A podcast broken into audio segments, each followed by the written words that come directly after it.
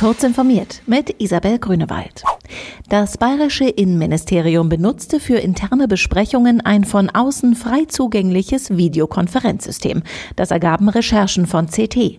Dadurch war es bis vor kurzem möglich, virtuelle Konferenzräume ohne jegliche Authentifizierung oder Angabe eines Namens zu betreten.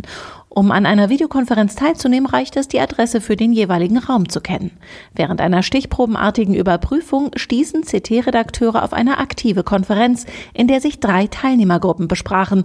Der bayerische Innenminister Joachim Herrmann, ein Stab aus etwa 20 Personen und sechs Personen in einem Konferenzraum der bayerischen Polizei.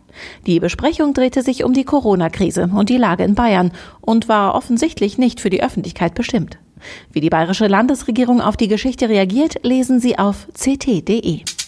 Die IG Metall fordert Verbesserungen für Arbeitnehmer bei der geplanten Erleichterung für Kurzarbeit. Hier besteht dringender Korrekturbedarf, sagte IG Metall-Chef Jörg Hofmann der DPA. Die Bundesregierung hatte ein Gesetz auf den Weg gebracht, sodass für mehr Unternehmen als bisher Kurzarbeitergeld von der Bundesagentur für Arbeit fließen kann. Die Sozialbeiträge sollen ihnen dabei voll von der Bundesagentur erstattet werden. Hofmann kritisierte, Arbeitgeber werden durch Kurzarbeit deutlich entlastet, Beschäftigte müssen hingegen Entgelteinbußen hinnehmen. Dies erzeuge eine soziale Schieflage.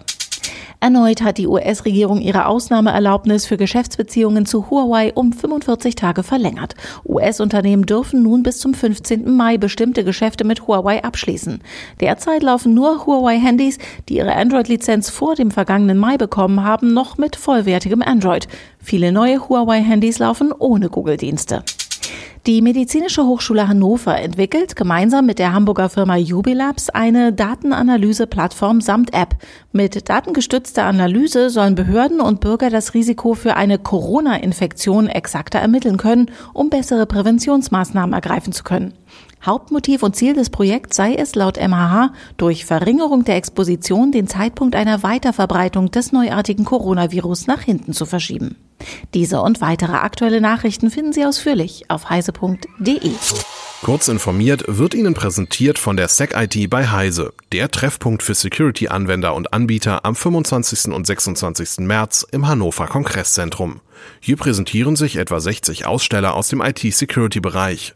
Freuen Sie sich außerdem auf spannende Fachvorträge auf zwei Bühnen, vertiefende Workshops und Expert-Talks und die große SecIT-Party am ersten Abend. Mehr Infos und Tickets unter sec-it.heise.de.